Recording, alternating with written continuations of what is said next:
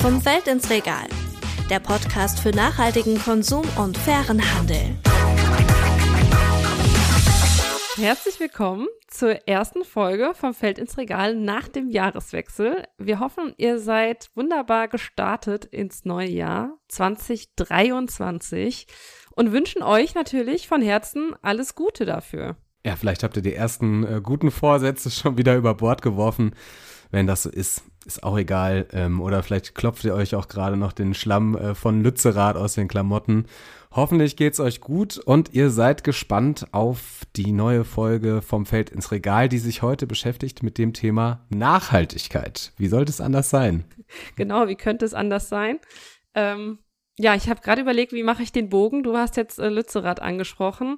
Ähm, auf meiner Instagram-Timeline hat das äh, die letzten Tage eine große Rolle gespielt.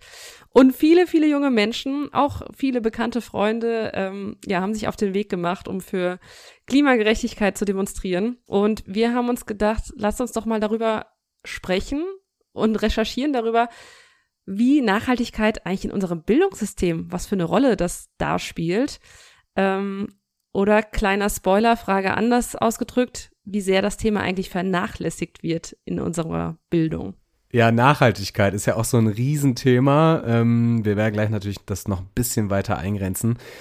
Wir wollen aber auf jeden Fall heute wirklich schonungslos die Kritik ansprechen, die es so gibt ähm, an ja, Nachhaltigkeit als Thema in der Bildung. Wir schauen auch drauf, wo es eigentlich schon ganz gut läuft. Und wir haben auch mal nachgefragt, ob die Generation unserer Eltern bei dem Thema eigentlich komplett versagt hat oder doch hier und da was richtig gemacht hat. Und äh, wir haben natürlich auch ein paar Menschen gefragt, die sich mit dem Thema Bildung und Nachhaltigkeit auseinandersetzen. Also ein bisschen öfter, als wir beide das zum Beispiel ja schon tun.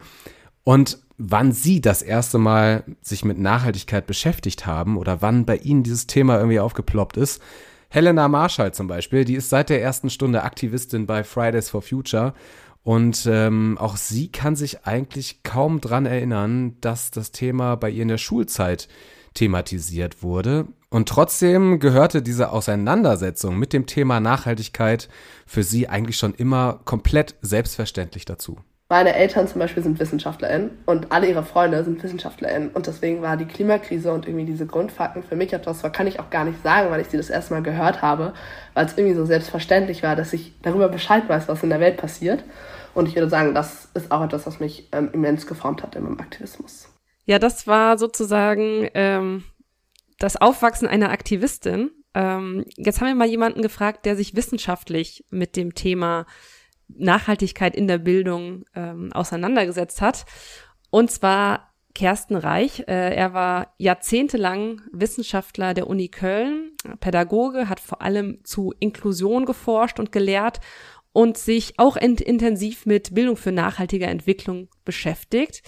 Ähm, für ihn war es der DDT-Skandal in den 60er Jahren, bei dem tausende Tonnen Pestizide ähm, auch in Europa die Gesundheit von Mensch und Umwelt gefährdet haben, die ihn damals dazu bewegt haben, aktiv zu werden bei dem Thema.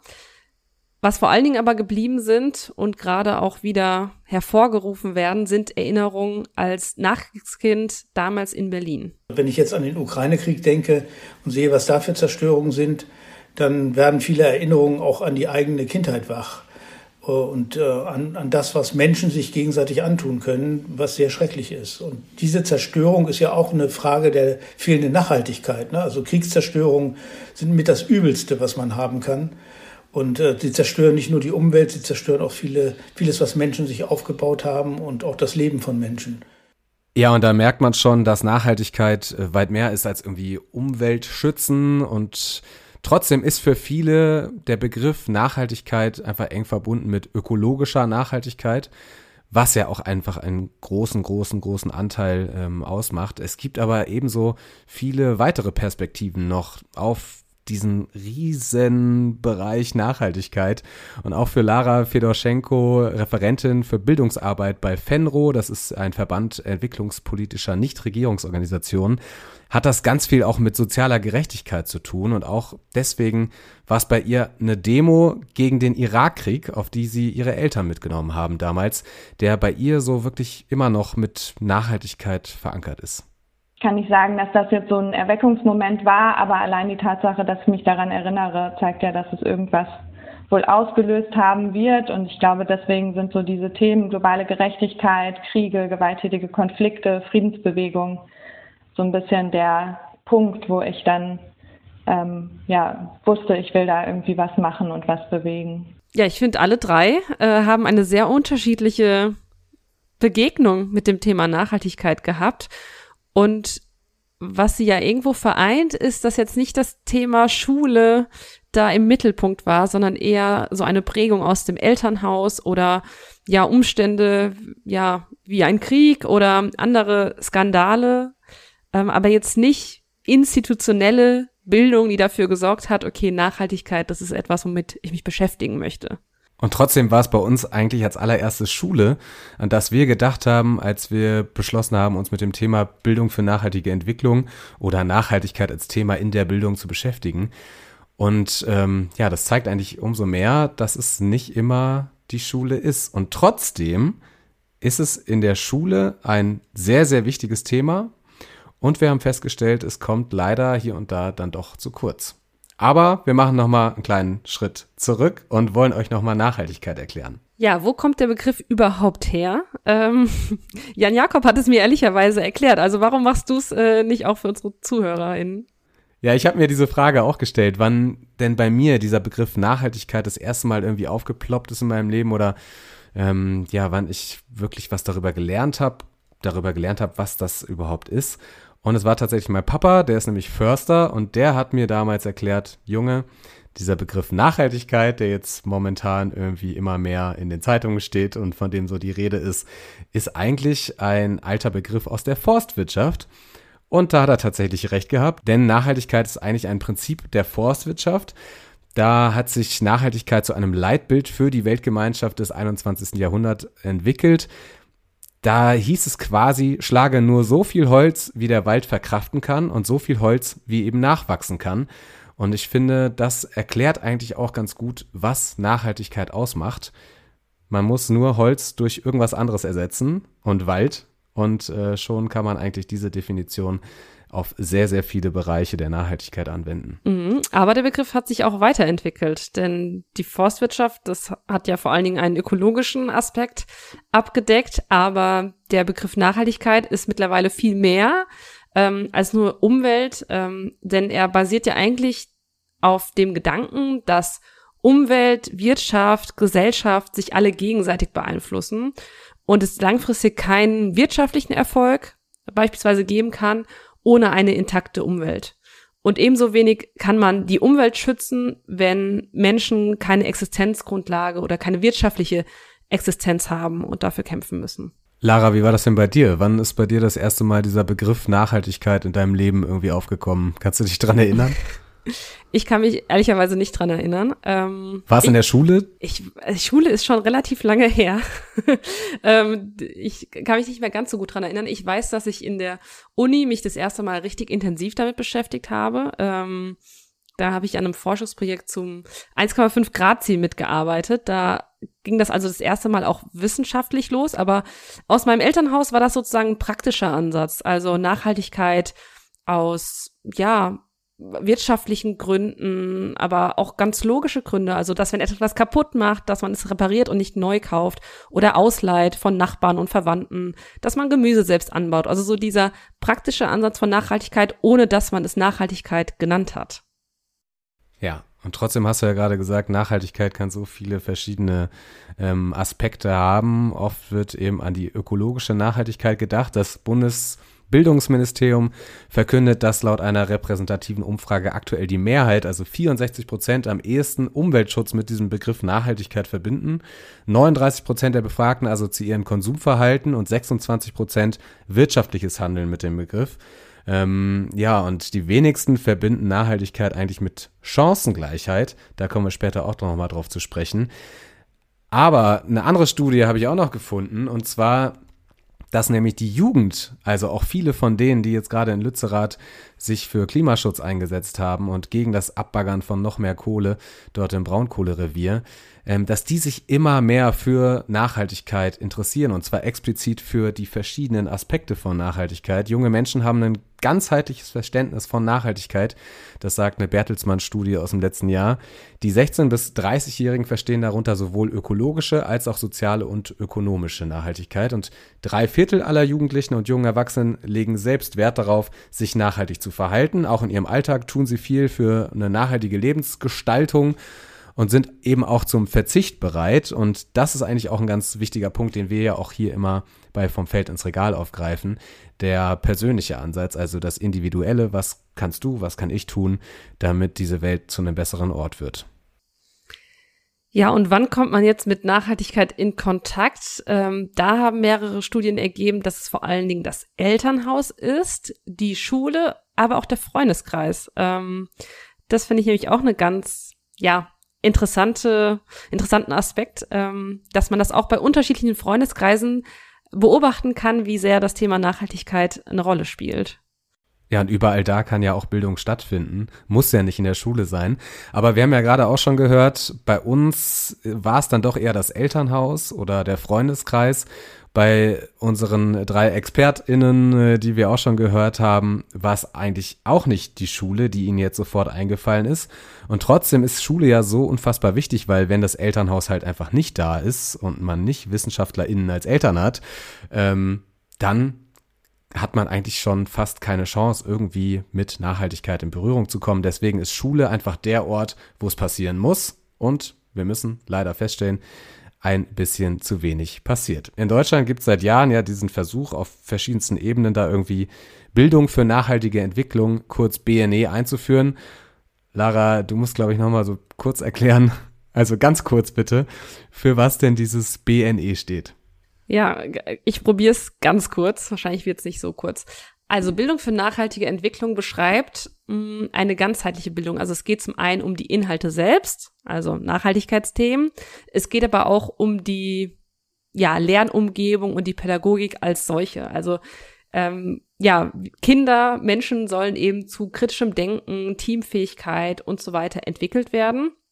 Und man soll einen internationalen Blick entwickeln, der es ja einem ermöglicht, sich als Weltbürger zu verhalten. Großes Wort, finde ich. Ähm, also was ist damit gemeint? Ähm, es sind eben nicht nur Nachhaltigkeitsthemen wie Klimaschutz und Biodiversität, sondern dass man sich auch mit alltäglichen Entscheidungen auseinandersetzt. Ein Beispiel, Tourismus und Nachhaltigkeit, also Fragen diskutiert wie, ist es vertretbar, äh, Fernreisen zu unternehmen, obwohl durch den Flugverkehr, wie wir wissen, die Umwelt sehr stark belastet wird?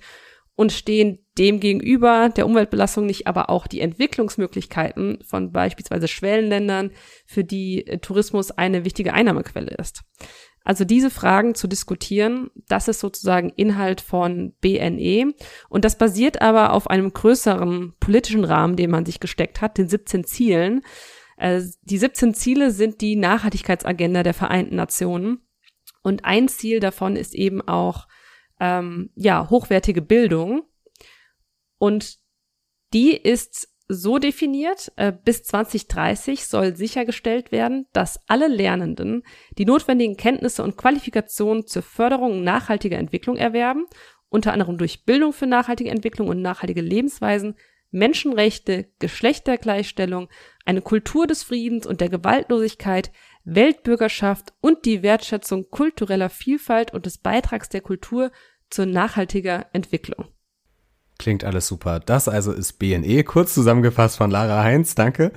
Ähm, aber dieses BNE, ähm, da ist jetzt nicht unbedingt jeder direkt Fan von. Bildungsforscher Kersten Reich, wir haben ja gerade schon gehört, der findet das zwar grundsätzlich alles irgendwie begrüßenswert und toll, aber stößt sich halt komplett an diesem Kunstbegriff, wie er das nennt, BNE, Bildung für nachhaltige Entwicklung, und daran eben auch, dass es an der Umsetzung komplett hapert. Ich muss sagen, ich habe mit der äh, Bildung für nachhaltige Entwicklung immer mein Problem, äh, weil da diese Entwicklungsidee hintersteckt, die ja besonders wirtschaftliches Wachstum bedeutet.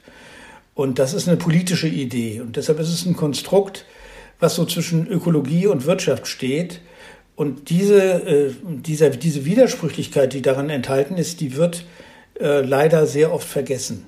Also man denkt dann, BNE, Entwicklung ist äh, die, die, die Einzellösung für alles. Es gibt weltweit aber seit den 90ern auch die gegenteilige Bewegung des Degrowth, also den, das Wachstum zu beschränken oder Wachstum sogar abzubauen, um äh, zu einer natürlicheren Lebensweise zu kommen. Und das äh, ist in BNE eigentlich fast gar nicht mitgedacht. Ähm, das muss man dann eigentlich durch die Hintertür eher wieder einführen. Ja, um Kerstens Kritik zu verstehen, ähm, glaube ich, müssen wir uns nochmal das Prinzip der nachhaltigen Entwicklung anschauen. Ähm, ich bin anscheinend heute so ein bisschen für die Erklärung zuständig. Ähm, also nachhaltige Entwicklung besagt, dass ähm, Menschen und Staaten sich weiterentwickeln und Wachstum erzielen können. Es gibt da die kleine Einschränkung sozusagen, dass dieser Wachstum nicht grenzenlos sein kann und dass dabei auch andere Menschen und Staaten nicht die Lebensgrundlage entzogen werden kann oder auch nachfolgende Generationen nicht. Aber im Grunde steckt in der Definition von nachhaltiger Entwicklung doch noch dieser Wachstumsgedanke. Ja, und das ist ja genau das, was Kersten gerade kritisiert hat. Kersten meint aber auch, in Deutschland äh, denken wir halt immer, materieller Wohlstand müsste halt zunehmen und das äh, werde dann eben auch äh, in den Schulen schon so beigebracht, meint er, und findet das alles andere als gut, was man ja auch nachvollziehen kann. Ähm, ich kann das übrigens bestätigen, auch aus meiner Schulzeit. Also bei uns ging es auch ganz viel um Karriere und eigentlich auch selten darum, dass Entwicklung halt irgendwie auch anders aussehen kann als irgendwie Wachstum im kapitalistischen Sinne. Und genau das kritisiert ja auch Kersten und er, er sagt einfach ganz klar, das würde halt einfach im Widerspruch zur Nachhaltigkeit stehen, was da in den Schulen passiert. Wie wir das Thema Nachhaltigkeit in der Schule behandeln, ist für ihn eine komplette Katastrophe. Es ist im Grunde in allen Bundesländern die reine Willkür. Man kann es machen, man muss es nicht machen. Die Lehrpläne sind übervoll mit anderem Stoff. Da ist es wichtiger, äh, in Deutsch äh, noch die ganzen Klassiker zu lernen und die Nachhaltigkeit hat nur einen Platz neben den vielen anderen Dingen und äh, man muss es freikämpfen. Ich bewundere viele Lehrkräfte und viele Schulen, die das schon tun die sich also das freikämpfen und teilweise auch Druck von den Eltern kriegen, weil die Eltern dann sagen, ja, aber dann wird ja ist das Bildungsziel meines Kindes gefährdet, weil dann ist ja wichtiger Abiturstoff nicht mehr vorhanden, wenn ihr da mit eurer Nachhaltigkeit kommt. Äh, das ist, glaube ich, ein ganz großer Widerspruch. Ja, Kersten sagt ganz klar, das Schulsystem, das sei einfach nicht dafür ausgelegt. Das Thema fände sich einfach nur selten bis halt einfach gar nicht verpflichtend in den Lehrplänen äh, egal welches Bundesland. Und ähm, außerdem wäre es sowieso halt einfach besser, so ein fächerübergreifendes Lernen zu machen. Das wäre viel, viel sinnvoller, meint er. Vorbild sind da ganz klar die skandinavischen Länder, sagt er. In Finnland gibt's den sogenannten Phänomenunterricht. Ähm, da wird halt einfach ein Phänomen behandelt, also von verschiedenen Perspektiven drauf geguckt. Das könnte man ja zum Beispiel beim großen Thema Klimawandel machen. Also A, was für eine Zerstörung hat der Klimawandel? Und wie B, ähm, wie müssen wir uns vor dem Klimawandel schützen? Und C, wie können wir es einfach besser machen? Wie können wir zum Beispiel regenerative Energien nutzen? Und wie können wir vielleicht Kohle und Atomstrom dann doch lieber weglassen? In Italien gibt's immerhin verpflichtend, verbindlich eine Stunde Nachhaltigkeit. Auch das findet Kersten schon mal einen ersten guten Schritt. Bei uns dagegen, da ist der Lehrplan viel, viel, viel zu voll, sagt er. Doppelt so viel drin wie in Skandinavien, jetzt mal so im Vergleich. Ja, und das sind alles so Punkte, die man schon sehr kritisch sehen muss in Deutschland. Ja, Kritik gibt's häufig daran, dass ähm, die BNE-Programme es nicht in den Lehrplan schaffen. Aber es muss ja gar kein eigenes Fach sein, wie jetzt in Italien. Ähm, das sagen sowohl Bildungsforscher Kersten Reich als auch Helena von Fridays for Future. Am besten behandelt man das Thema eben, wie du sagst, fächerübergreifend. Aber Hauptsache ist vor allen Dingen, man bespricht es überhaupt. Ähm, die Kritik teilen alle drei, mit denen wir gesprochen haben. Und Lara von Fenro spricht von Einzelkämpferinnen in den Schulen, und fordert auch, dass alle Nachhaltigkeitskomponenten in den Blick genommen werden müssen, wie, wie etwa eben auch das Thema globale soziale Ungerechtigkeiten. Ja, und soziale Ungerechtigkeiten, die gibt es nicht nur auf der ganzen Welt, sondern die gibt es eben auch bei uns. Und das ist jetzt wieder so eine Art Teufelskreis eigentlich, kann man sagen. Und dieser Teufelskreis, der führt nämlich dazu, dass manche von solch einem wirklich wichtigen Thema wie Nachhaltigkeit einfach nichts mitbekommen Warum? Weil einfach Chancengleichheit immer noch ein riesiges Problem ist in Deutschland. Ähm, viel zu undurchlässig sei unser Schulsystem, sagt Kersten Reich. Mit Blick auf das Abitur in Deutschland spricht er von einer elitären Selektionsschranke. Und dass das immer noch so ist, das könne man schon auch ihm irgendwie und seiner ganzen Generation ankreiden. Da habe es zwar eben natürlich schon auch engagierte Menschen gegeben, aber eben keine Mehrheiten für irgendwie ein gerechteres System. Und deshalb gibt es eben bis heute Bildungsverlierer, etwa wegen Migrationshintergrund oder sozialem Milieu, also wo man halt so herkommt, wie man aufgewachsen ist, welches Elternhaus man eben hat. Und für ihn ist das eine ganz, ganz bittere Erfahrung, dass seine Generation, das neben der fehlenden Nachhaltigkeit, wie er sagt, und einer zerstörten Umwelt der heutigen Jugend das jetzt alles so hinterlassen hat. Ja, und da kommen wir zu der Frage, welche Verantwortung trägt eigentlich welche Generation an dem Problem der Klimakrise? Die Perspektive von Lara von Fenro ist die, dass die Generation unserer Eltern eigentlich schon relativ viel bewegt hat, ähm, denn sie hat mit der Friedens- und Umweltbewegung in den 80er Jahren wichtige Grundlagen auch für den heutigen Aktivismus gelegt, sagt sie. Ich bin dadurch aber umso enttäuschter äh, damit, wie wenig dann heute gemacht wird von der Generation unserer Eltern, die eben jetzt in, an den Schalthebeln sitzen ne, und die Entscheidungsmacht haben, weil sie in den wichtigen Positionen in Politik, Verwaltung und Wirtschaft sitzen und da meiner Meinung nach viel mutiger sein könnten und viel mehr nach vorne gehen könnten und viel mehr tun könnten, damit sich was verändert. Und ähm, das wird einfach nicht getan und stattdessen habe ich ganz stark das Gefühl, dass eben die Aktivistinnen, die es aktuell gibt, ähm, kriminalisiert werden, um ähm, so ein bisschen von der eigenen Untätigkeit vielleicht auch abzulenken. Und das enttäuscht mich nicht nur, sondern das macht mich teilweise auch echt wütend. Ja, ganz ähnlich sieht das auch äh, Helena von Fridays for Future. Auch sie benutzt genau die gleichen Worte, nämlich Wut. Natürlich macht es mich wütend, weil wenn wir nicht wissen, was in der Welt abgeht und wie wir wie wir uns dazu verhalten sollen, dann können wir uns auch nicht dazu verhalten, ohne zu wissen, wie schlimm die Klimakrise ist und was sie ist oder was, wo die Ressourcen, die wir hier verbrauchen, eigentlich herkommen und was sie anrichten in anderen Teilen der Welt. Wenn wir das nicht wissen, können wir auch nichts daran ändern. Ja, die Fridays for Future Aktivistin sieht aber auch Veränderungen in der jungen Generation. Das fand ich irgendwie ganz cool zu hören. Ihre Cousine etwa ähm, ist in der ersten Klasse und hat schon zum Klimastreik aufgerufen. Ähm, wenn das mal nicht ein bisschen Hoffnung macht. Äh, Helena glaubt aber auch, dass es jetzt nicht so sinnvoll ist, sich die ganze Zeit damit aufzuhalten, was alles hätte getan werden können. Sie fordert halt einfach so ein bisschen hier im Hier und Jetzt zu leben und es einfach auch eben jetzt besser zu machen und das Ganze nicht zumindest nur auf den eigenen Konsum und irgendwie die eigene Lebensweise zu reduzieren, sondern eben auch politische Verantwortliche auszumachen und vor allem eben fossile Konzerne jetzt zur Rechenschaft zu ziehen. Es gibt dann immer wieder eine ganze Tendenz dazu, das so zu verindividualisieren, weil was wir natürlich eigentlich haben, sind große Machtfragen. Zum Beispiel haben wir gerade eine Kohle, die abgebaut wird in Lützerath und da ist doch die große Frage, warum werden diese Konzerninteressen über die von den Menschen gestellt. Das ist eine ganz klare Machtfrage. Überall sehen wir, wie quasi ganz große Konzerne oder auch mächtige Milliardäre weiter die Klimakrise anheizen.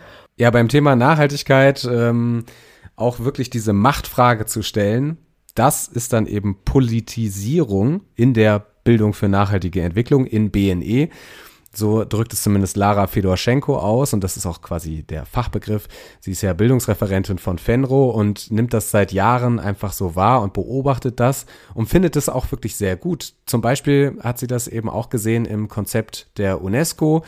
BNE 2030 heißt das und das setzt eben diese Ziele der Agenda 2030, die Lara gerade schon genannt hat. Und ähm, genau das soll dort eben auch vorangebracht werden.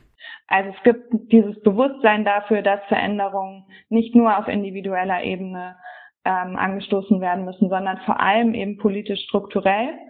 Und das neue Konzept setzt sich den Grundsatz ESD, also Education for Sustainable Development, ist Citizenship in Action, was genau das nämlich bedeutet. Also wir müssen einen Schwerpunkt der BNE-Arbeit darauf legen, Menschen zu befähigen, politisch aktiv zu werden und mitzugestalten.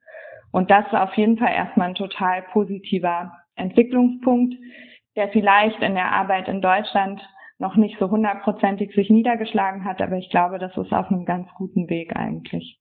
Ja, Ihr Verband kritisiert aber auch, dass es zu wenig Unterstützung für die Arbeit außerhalb der Schule gibt, also in Vereinen oder zivilgesellschaftlichen Verbänden oder Gruppen, denn es müsste eben auch eine wichtige Ergänzung und ein Antreiber für das Thema sein, siehe Fridays for Future, die zum Beispiel eine Public Climate School organisieren und da eben viel, viel Aufklärungsarbeit versuchen zu leisten. Und gerade das ist ja ein großes Thema bei der Nachhaltigkeit, das, das hat auch nochmal Kersten Reich, uns erklärt, es eigentlich um das Thema Selbstwirksamkeit geht. Also selbst die Erfahrung zu machen, einen Unterschied erreichen zu können durch sein eigenes Handeln. Ja, voll. Ich habe auch mal eine Realschule besucht äh, vor einiger Zeit und mir mal angeguckt, ähm, wie da halt quasi Bildung für nachhaltige Entwicklung so abläuft, was da gemacht wird, was auch darunter verstanden wird. Und da ging es eben auch ganz viel um diese Selbstwirksamkeit und darum, dass man eben Nachhaltigkeit auch wirklich erlebbar macht für die Schülerinnen und Schüler. Also da gibt's dann zum Beispiel einen Schulgarten oder es gibt äh, Aktionen des Recyclings oder ähm, ja, man versucht ein bisschen zu imkern. Also das sind natürlich alles äh, Dinge, die irgendwie in erster Linie dann was mit ökologischer Nachhaltigkeit zu tun haben. Aber durch dieses eben auch wirklich machen, statt nur zu drüber reden, ähm, prägt sich das natürlich auch viel mehr ein und ähm, bleibt auch wirklich im Kopf. Ja.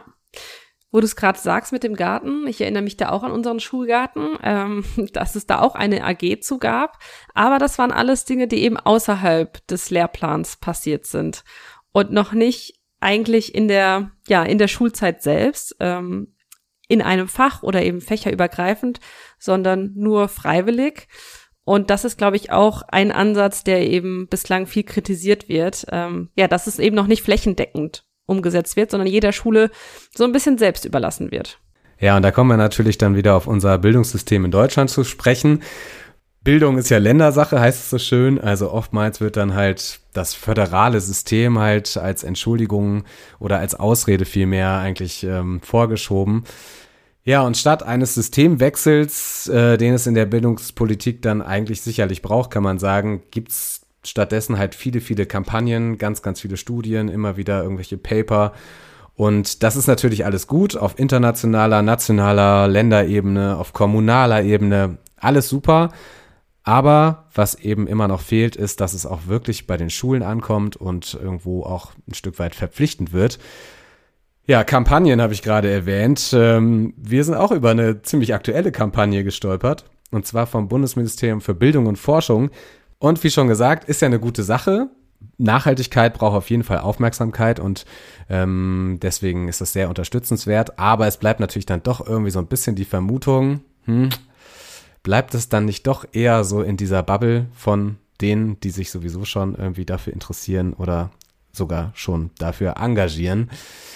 Wir wissen es nicht, aber es liegt doch schon sehr nahe. Ja, in der Kampagne werden übrigens Vorbilder gesucht für nachhaltige Entwicklung, beziehungsweise es gibt Vorbilder, die ja auch nochmal ihre Vorbilder ähm, von damals ähm, vorstellen, die sie jetzt zu ihrem Engagement geführt haben. Vielleicht habt ihr ja auch so Leute in eurer, in eurem Umfeld, in eurem Freundeskreis, in eurer Familie oder ein Lehrer ähm, oder andere Personen, wo ihr sagt, ja, die Person hat mich eigentlich zu dem Thema Nachhaltigkeit geführt. Das würde uns auf jeden Fall interessieren, von euch zu erfahren. Also lasst uns das gerne wissen, wenn ihr wollt, über unseren Instagram-Kanal. Ich will fair. Und damit würde ich sagen, beenden wir die heutige Folge und freuen uns, wenn ihr auch das nächste Mal wieder dabei seid. Genau, bleibt immer schön fair und nachhaltig und uns vor allem treu. Bis bald. Ciao. Das war Vom Feld ins Regal, ein Podcast der Initiative für nachhaltige Agrarlieferketten. Wenn du mehr zu nachhaltigem Konsum und fairen Handel wissen willst, schau auf Instagram vorbei bei Ich will fair.